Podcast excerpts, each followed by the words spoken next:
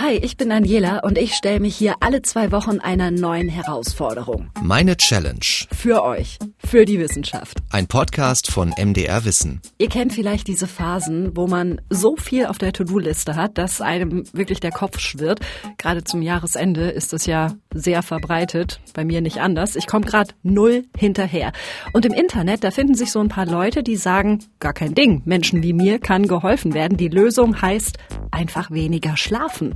Dafür gibt's verschiedene Modelle. Eine Methode liest sich recht sanft, nennt sich Everyman Sleep. Und die probiere ich aus. Meine Challenge lautet sieben Tage schlafen nach dem Everyman-Prinzip.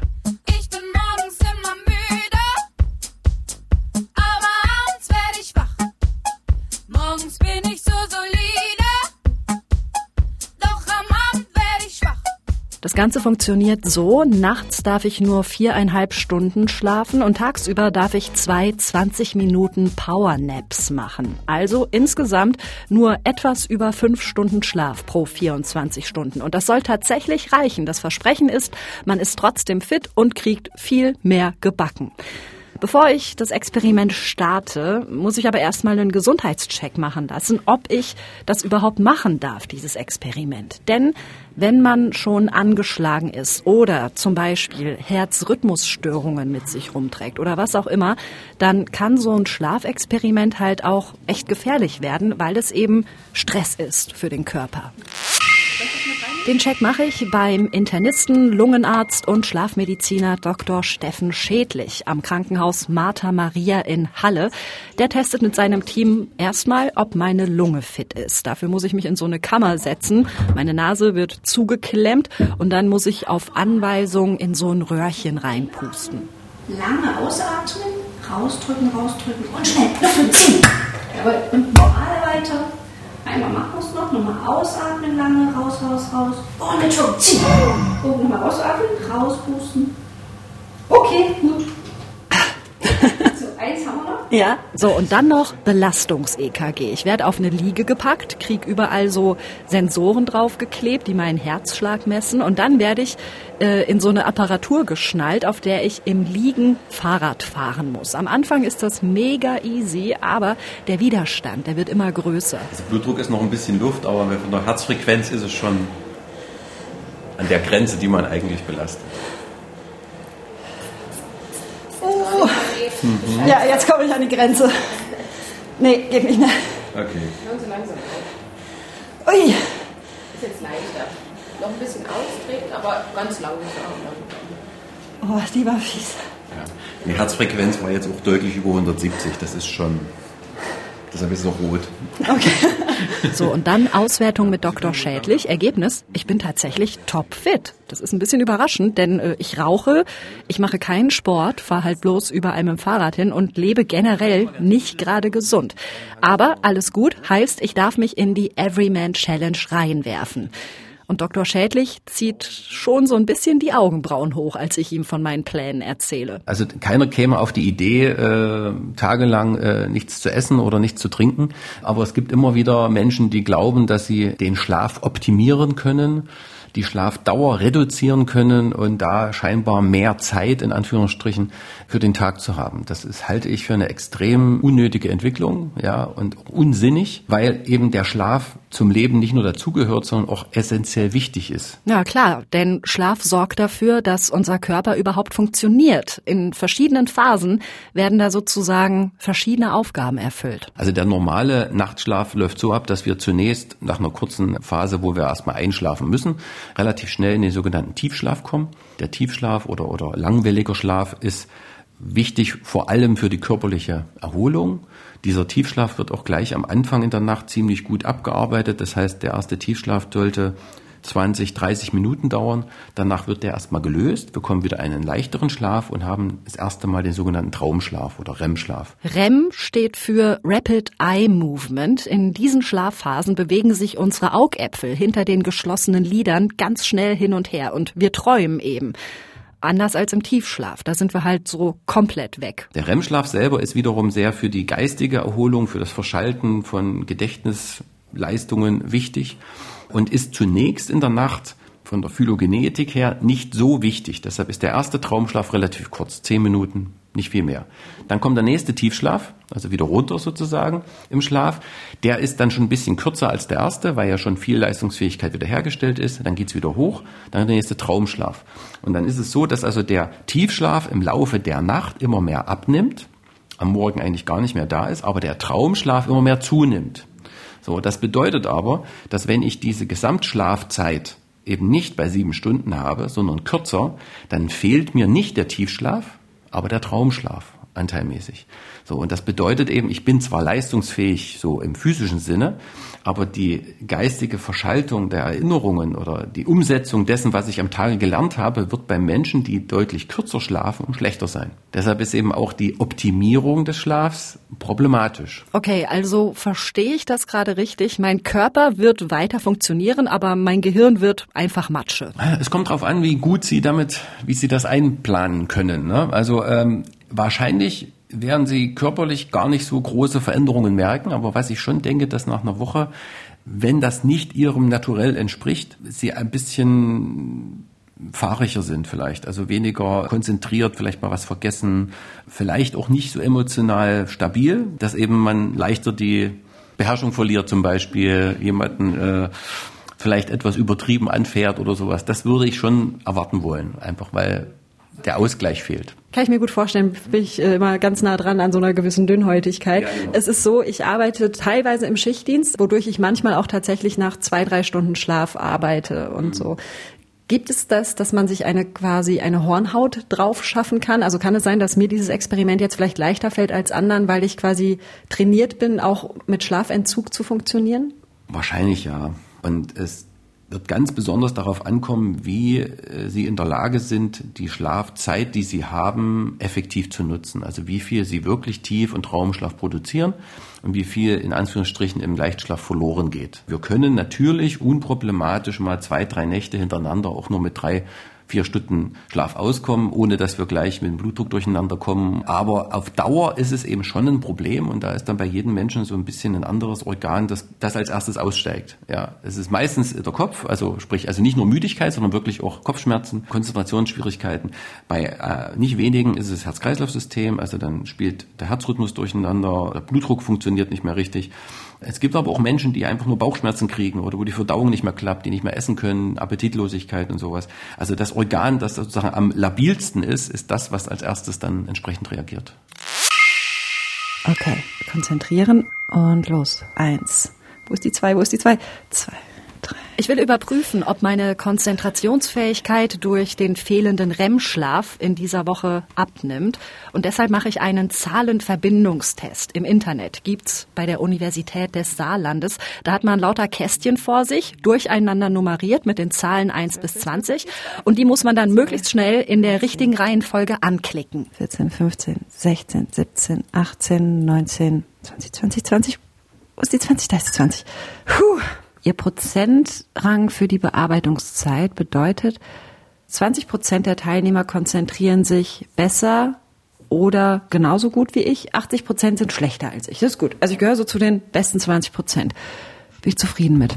Jo, das ist also die Ausgangslage. Mal sehen, wie fit mein Gehirn dann nach sieben Tagen Everyman Sleep sein wird. Es ist jetzt Freitagabend, Startschuss. Wenn ich heute könnte schlafen, doch ich will nicht, nein, ich bleib wach. Wenn ich heute könnte schlafen, doch ich will nicht, nein, ich bleib wach. Jo, dann starte ich mal in meine Challenge. Abends lange wach bleiben ist äh, kein Problem. Also keine Ahnung, es ist jetzt schon nach Mitternacht, ich bin topfit.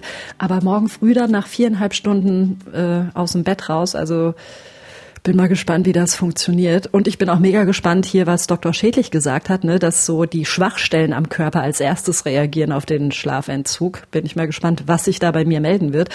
Der hat mir auch noch einen Tipp mitgegeben, nämlich das Tageslicht hilft beim Wachwerden. Also Koffein und so darf ich nicht zu mir nehmen bei dieser Challenge, aber vielleicht hilft ja rausgehen tatsächlich, wenn ich dann mal müde bin. Ich guck einfach mal, wie es wird und sag schon mal gute Nacht.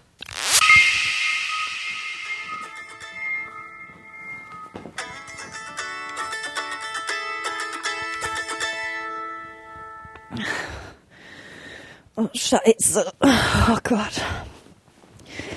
Erste Nacht, viereinhalb Stunden. Ich bin so müde, aber gut, ich bin immer müde, wenn ich morgens aufstehen muss. Ich muss einfach erst mal ein bisschen in die Gänge kommen vielleicht. Draußen ist es noch gar nicht richtig hell, also den Trick mit dem Tageslicht, den kann ich jetzt nicht anwenden. Ich ähm, darf jetzt auch meinen schwarzen Tee ja nicht trinken. Ich werfe mich jetzt einfach erstmal unter die Dusche und gucke, wie es dann wird. Es ist eine ganz schön beschissene Jahreszeit für dieses Experiment. Wir haben Ende November, das heißt 16 Uhr geht die Sonne unter, 8 Uhr geht sie erst wieder auf. Wie soll ich da genug Tageslicht abkriegen? Also ich betanke mich auf meinem Balkon mit frischer Luft und hoffe einfach, dass das vielleicht auch irgendwie ein bisschen hilft. Und es ist auch ein bisschen schön, so früh wach sein, Zeit haben, der Tag liegt vor einem. Trotzdem glaube ich, es würde mir leichter fallen, wenn ich diese Challenge im Sommer machen würde.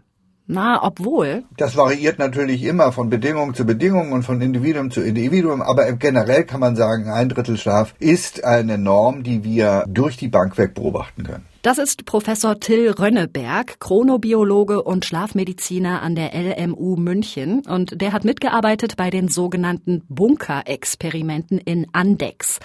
Da wurden ab Anfang der 60er Jahre Versuchspersonen in den Bunker gesteckt und mindestens vier Wochen von der Außenwelt abgeschirmt. Also es gab kein Tageslicht, es gab nur Kunstlicht und dann wurde halt geguckt, was passiert denn mit dem Tagesablauf dieser Menschen, wenn diese Taktung durch Sonnenauf- und Sonnenuntergang nicht mehr gegeben ist? Und die Forscherinnen und Forscher haben beobachtet, die Tagesabläufe haben sich verlängert von 24 Stunden auf 25 Stunden im Schnitt und in Extremfällen sogar auf bis zu 50 Stunden. Aber der Schlafanteil, der ist immer gleich geblieben. Selbst wenn der Verhaltensrhythmus, also Schlafen und Wachen, das ist dann der Verhaltensrhythmus, selbst wenn der 48 Stunden, also zwei Tage braucht, um, um einen Zyklus zu vollenden, schlafen die Menschen doch im Durchschnitt noch ein Drittel, also 16 Stunden und sind 32 Stunden wach. Also, dass wir in einem 24-Stunden-Zyklus acht Stunden schlafen, das scheint dann irgendwie doch in unsere DNA eingeschrieben zu sein. Tageslicht hin oder her.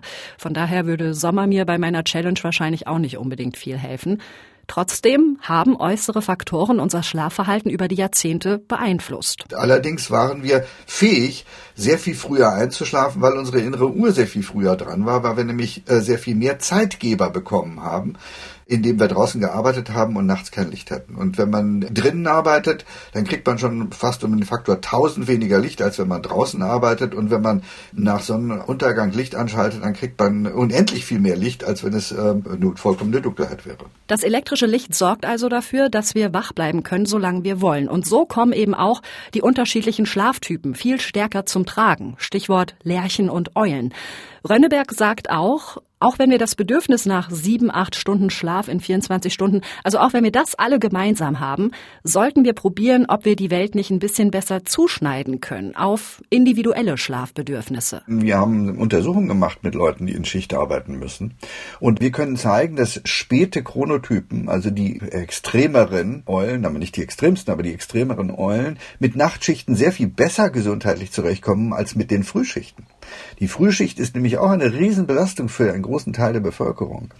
Und jetzt haben wir diese Breite von Chronotypen in der Bevölkerung und das heißt, wir müssen einfach die Leute dann einteilen, wenn es ihrem inneren Zeitsystem entspricht. Das heißt, wir müssen die Schichten verteilen auf Eulen und Lerchen das ist ganz wichtig, denn es ist analog zu äh, einer Situation, wenn Sie in einer Fabrik äh, bestimmen, in dieser Fabrik müssen Sicherheitsschuhe getragen werden und die Firma stellt diese Sicherheitsschuhe zur Verfügung, weil sie es ja auch selber verlangt, dann kann sie nicht alle Schuhe in der gleichen Größe zur Verfügung stellen. Dadurch würden gesundheitliche Schäden und auch Produktionseinbrüche passieren, weil die einen könnten nicht mehr laufen, weil es zu klein ist, die anderen können nicht mehr laufen, weil es zu groß ist. Genau das machen wir, indem wir jeden Chronotyp über einen Schwamm kehren und sagen, wir müssen alle Früh-, Spät- und Nachtschicht machen. Das ist Blödsinn, weil die verschiedenen Schichten treffen verschiedene Leute unterschiedlich. Wir haben Experimente gemacht in der Stahlindustrie bei ThyssenKrupp, indem wir einfach nur die Belegschaft neu eingeteilt haben aufgrund ihrer Chronotypen und alle haben eine Stunde pro Nacht länger geschlafen. Das sind fünf Stunden pro Woche. Und fühlten sich wohler und der, der soziale Jetlag, der, wie wir das nennen, also der Unterschied zwischen dem, was die innere Uhr will und dem, was die äußere Uhr will, der wurde geringer. Insofern kann man sehr wohl auf die Verschiedenartigkeit der äh, Menschen eingehen und trotzdem eine 24-Stunden-Gesellschaft ähm, organisieren. Wenn ich wollte, könnte schlafen, doch ich will nicht, nein, ich bleib wach. Wenn ich wollte, könnte schlafen, doch ich will nicht, nein, ich bleib wach. Mein Experiment läuft weiter. Tag 2, Samstagnachmittag. Also irgendwie mm, diese Idee mit so 20 Minuten Nickerchen ist in der Theorie irgendwie gut. In der Praxis klappt es nicht immer. Also ich brauche lange, bis ich eingeschlafen bin. So 10 Minuten reichen da nicht. Und gefühlt ist es so, ich bin grad weg, da klingelt dann schon wieder mein Wecker. Und ich denke so, ja, scheiße. Aber bisher habe ich immerhin die Disziplin, dann auch aufzustehen und nicht nochmal die Augen zuzumachen. Aber ob das wirklich erholsam ist, das glaube ich halt nicht. Fühlt sich zumindest gerade nicht so an. So, äh, morgen, Tag drei meines Experiments. Es ist Sonntag. Ich bin äh, gerade aufgestanden. Es ist jetzt halb acht. Und ich bin verballert und es nervt mich voll. Ich hätte mich so gern einfach ausgeschlafen jetzt an diesem Wochenende, aber nein, geht halt nicht. Ansonsten Fazit jetzt dieses Wochenendes, an dem ich mit meinem Test angefangen habe. Also ich habe, glaube ich, jetzt so einen ganz guten Rhythmus, so, aber mein Plan, dass ich jetzt total viel Zeit habe und total viel von meiner To-Do-Liste wegarbeite, der ist null aufgegangen. also ähm, entweder ich habe mich mit Freunden getroffen, ansonsten habe ich sehr viel rumgesessen und gelesen, Podcasts gehört, im Internet rumgesurft, so also richtig viel Zeit verbummelt. Aber gut, Wochenende ist ja auch irgendwie zum Erholen da. Ähm, Mal gucken, wie das jetzt wird, wenn ich dann in die Arbeitswoche starte. Das ist dann vielleicht nochmal ein anderer Schnack, mit wenig Schlaf zurechtzukommen.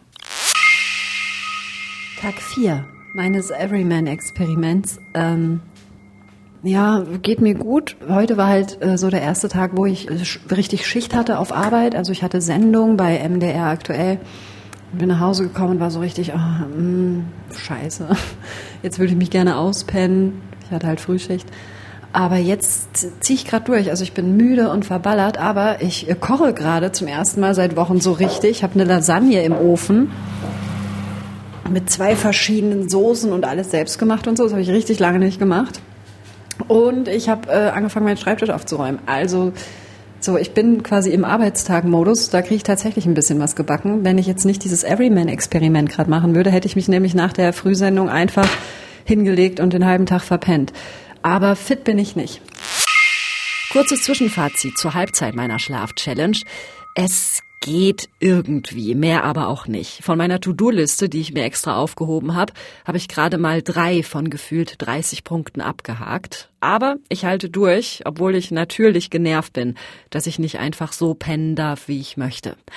Morgen wird spannend, Tag 5, denn da muss ich über den Nachmittag beim Nachrichtenradio arbeiten, sprich, da muss ich auch zum ersten Mal meine Nickerchen auf Arbeit machen. Und das kann ich natürlich nicht einfach so, ohne Absprache. Micha, du bist mein Chef hier bei MDR aktuell. Ich mache jetzt gerade so ein Schlafexperiment, das unter anderem vorsieht, dass ich mich äh, tagsüber mal kurz hinlegen muss für ein 20-minütiges Nickerchen. Wäre das okay, wenn ich zwischendurch mich kurz verkrümel und irgendwo die Augen zumache? Das finde ich völlig okay. Ich finde es ein spannendes Experiment und äh, ja, 20 Minuten halten wir aus, glaube ich, ja. Der Konferenzraum ist frei, da haben wir ein großes Sofa. Und da lege ich mich jetzt rauf, mitten in meiner Schicht und versuche 20 Minuten zu schlafen. Ich bin eine halbe Stunde zu spät, weil ich noch ein Interview hatte. Aber das lässt sich halt nicht anders bewerkstelligen. So, ich habe mein Handy dabei mit Wecker. So. 10 Minuten zum Runterkommen, 20 Minuten zum Schlafen. Deswegen stelle ich mir jetzt den Wecker auf in einer halben Stunde. Ich setze mir meine Schlafmaske auf, stöpsel mir leise Musik in die Ohren und penne dann hoffentlich schnell weg. Müde bin ich auf jeden Fall genug.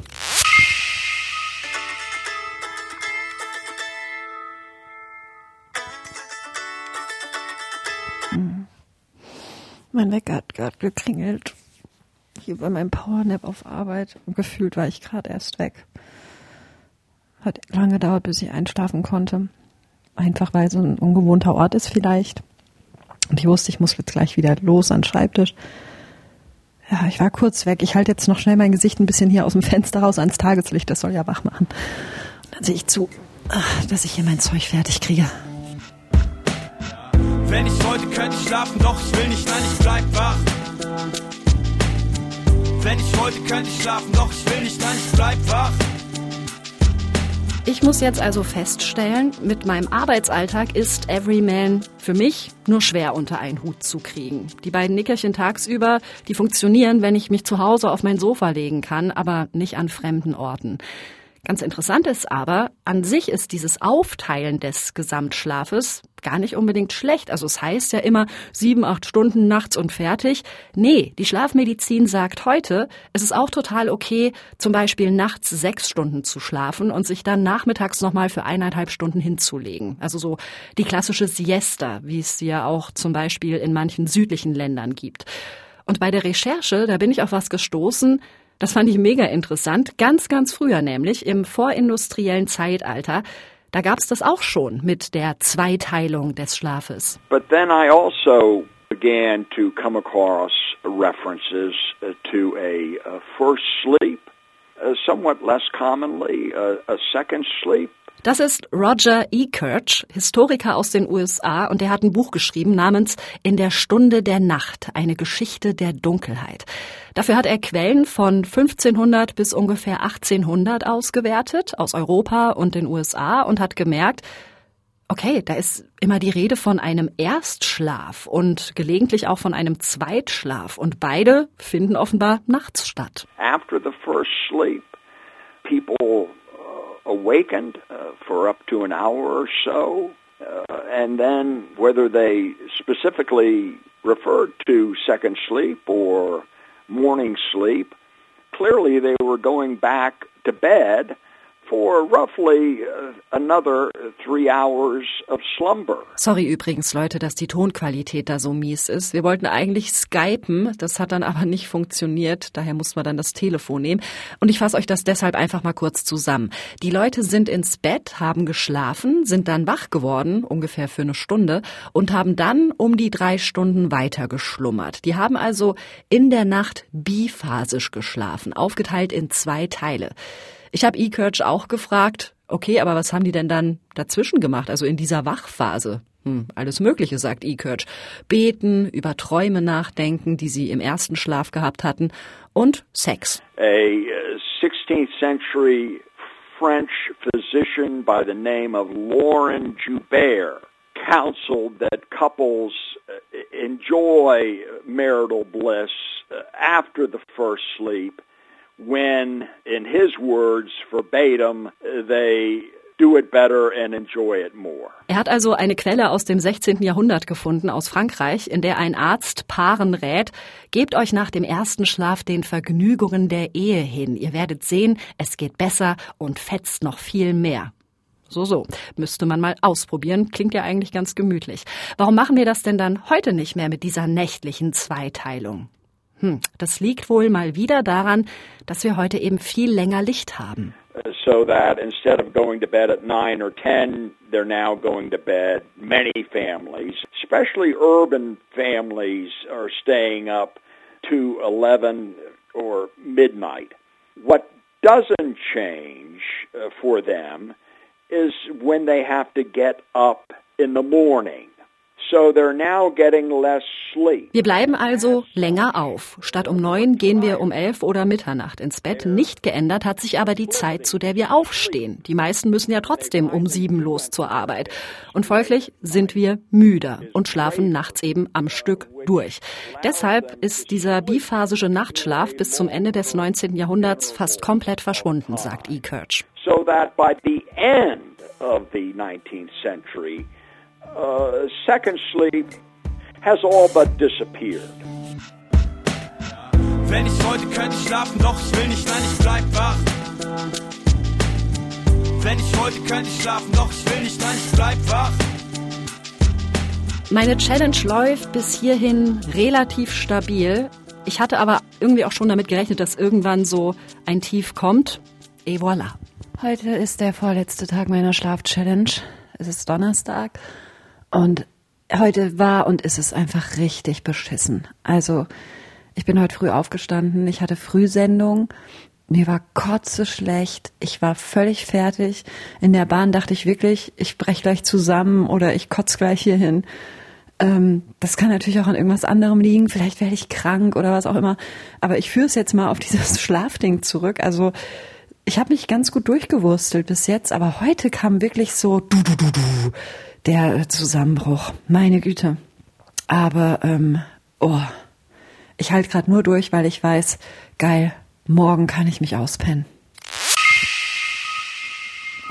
Guten Morgen. Ich habe letzte Nacht äh, tatsächlich nur drei Stunden geschlafen. Also ich war viel früher wach als geplant. Ich glaube tatsächlich, äh, dass das daran liegt, dass ich so aufgeregt war vor Vorfreude, dass ich ab heute wieder normal schlafen darf. Ähm, ich habe äh, gestern Abend übrigens auch noch mal diesen Konzentrationstest gemacht, diesen Zahlenverbindungstest und äh, lustigerweise ist mein Wert sogar ein kleines bisschen besser als am Anfang meiner Challenge. Also mein Gehirn hat anscheinend nicht allzu viel gelitten unter diesem äh, Everyman-Schlaf. Aber es ist natürlich auch nur eine Momentaufnahme. Alles andere bespreche ich jetzt, wie gesagt, mit Dr. Schädlich. Auf nach Halle. Wenn ich wollte, könnte ich schlafen, doch ich will nicht, nein, ich bleib wach. Wenn ich wollte, könnte ich schlafen, doch ich will nicht, nein, ich bleib wach. Der Schlafmediziner Steffen Schädlich aus Halle, der hatte mich ja gewarnt, dass die empfindlichen Organe sich als erste melden. Und ich merke es an zwei Stellen. Erstens, mir wachsen mehr Pickel als sonst und es liegt auch nicht am Zyklus. Ich ernähre mich auch nicht anders, ich benutze keine andere Creme. Es liegt also vielleicht wirklich am Schlafmangel. Und zweitens, ich habe Magenschmerzen. Also so krass, dass ich wirklich, wie gesagt, auf dem Weg zur Arbeit fast in die Bahn gebrochen hätte. Und ähm, bevor jetzt Kommentare kommen, nein, ich bin nicht schwanger. Danke. Herr Dr. Schädlich, ähm, ich habe es geschafft. Wie wirke ich denn auf Sie von der ersten Anmutung her? Ja, erstmal erstaunlich frisch und, und auch fröhlich. Ja, also auf keinen Fall depressiv oder so. Ja, scheint so, als hat doch irgendwas funktioniert. Jetzt bin ich durch mit diesem Experiment. Haben Sie vielleicht Tipps für mich jetzt für die Erholung sozusagen? Also einfach nach Hause und ins Bett oder versuchen, einen Rhythmus beizubehalten oder langsame Entwöhnung? Was würden Sie empfehlen? Na, meine Frage wäre, ähm, haben Sie denn was Positives draus gehabt? Also Sie hatten ja mehr Zeit, theoretisch. Ja. haben Sie die denn wirklich mehr gehabt? Also haben Sie die denn wirklich genutzt? Nee, gar nicht. Ich habe mir, ich hab mir, äh, ich hab mir ganz viele Sachen aufgehoben. So, das machst du dann alles während dieses Schlafexperiments. Also so Kleinigkeiten, ne? Und ähm, ich habe fast nichts davon gemacht, weil ich dann doch immer so lustlos, müde, unmotiviert war. Also ich habe Sachen gemacht, auf die ich Bock hatte. Ich habe zum Beispiel seit langem noch mal meine komplette Wochenzeitung durchgelesen oder so.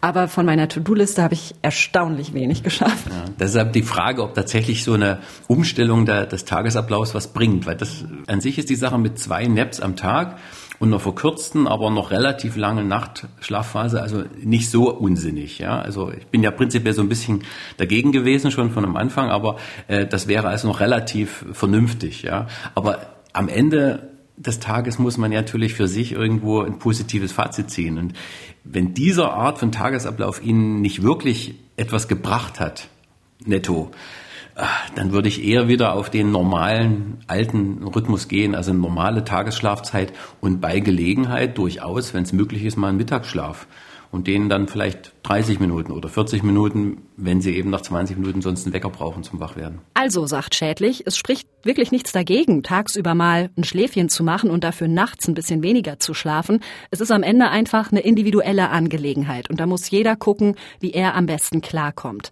Aber wer am Ende dauerhaft immer zu wenig schläft, der schießt sich eben am Ende selbst ins Knie. Das ist sicher wieder individuell unterschiedlich, aber es verdichten sich die Daten, dass wenn eben ein chronischer Schlafmangel, aus welchem Grund auch immer der eintritt, also egal ob man eine echte Erkrankung hat, wie Atemaussetzer oder Beinbewegungen oder eine echte neurologische Erkrankung oder ob man nur schlecht mit seinem Schlaf umgeht, also einfach zu wenig Zeit sich nimmt, dass das dann tatsächlich über längere Zeiträume, wir reden jetzt von Jahren, also nicht von wenigen Wochen, sich komplett negativ auf die Gesundheit insgesamt auswirkt. Also äh, Abnahme der Widerstandskraft bis hin zum Auftreten nicht nur von neurologischen Erkrankungen, also Anstrich Demenz, sondern auch Erkrankungen aus dem Bereich äh, der Tumorerkrankungen, also Lymphome und auch richtige Krebssorten.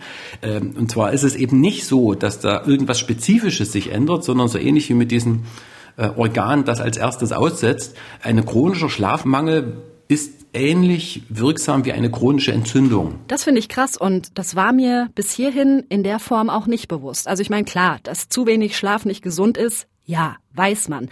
Aber dass das nachweislich so ist, als würde man permanent eine Entzündung mit sich rumtragen, oh, also das ist dann doch konkreter und gefährlicher, als ich mir das vorher ausgemalt habe. Aber schädlich beruhigt mich, mit meiner einen Woche Everyman habe ich mir jetzt keinen Schaden zugefügt. Und jetzt heißt es eben erstmal auspennen und dann sollte ich in ein bis zwei Tagen wieder komplett fit sein. So, es ist Mittag. Ich bin zurück von dem Abschlussgespräch bei Dr. Schädlich in mein Schlafzimmer. Oh, ich habe extra gestern mein Bett frisch bezogen und werde das jetzt so zelebrieren, dass ich endlich wieder schlafen kann, wie ich möchte. Ja, ich sollte eigentlich wach bleiben, damit ich mir den Rhythmus nicht zerbumse, aber ich freue mich einfach zu sehr, dass ich jetzt wieder ausschlafen kann. Ich habe meine Challenge geschafft, eine Woche Everyman und es ist nicht so schlimm gewesen wie gedacht. Ich habe aber auch jetzt nichts auf die Reihe gekriegt von all den Sachen, die ich mir vorgenommen hatte.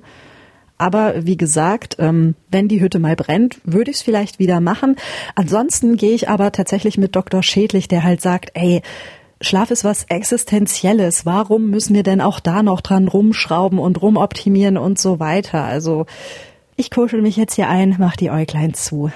Challenge geschafft. Gute Nacht. Das war meine Challenge. Eine Woche Everyman-Schlaf. Unterstützt haben mich dabei Clemens Zaug, Thomas Jehn und Carsten Möbius.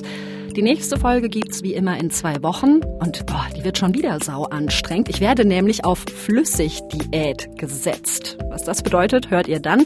Bis dahin Feedback, Fragen, eure Challenge-Ideen gern her damit an challenge@mdr.de.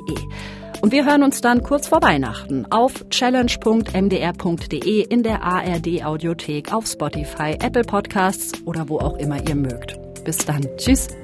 Das war Meine Challenge. Ein Podcast von MDR Wissen.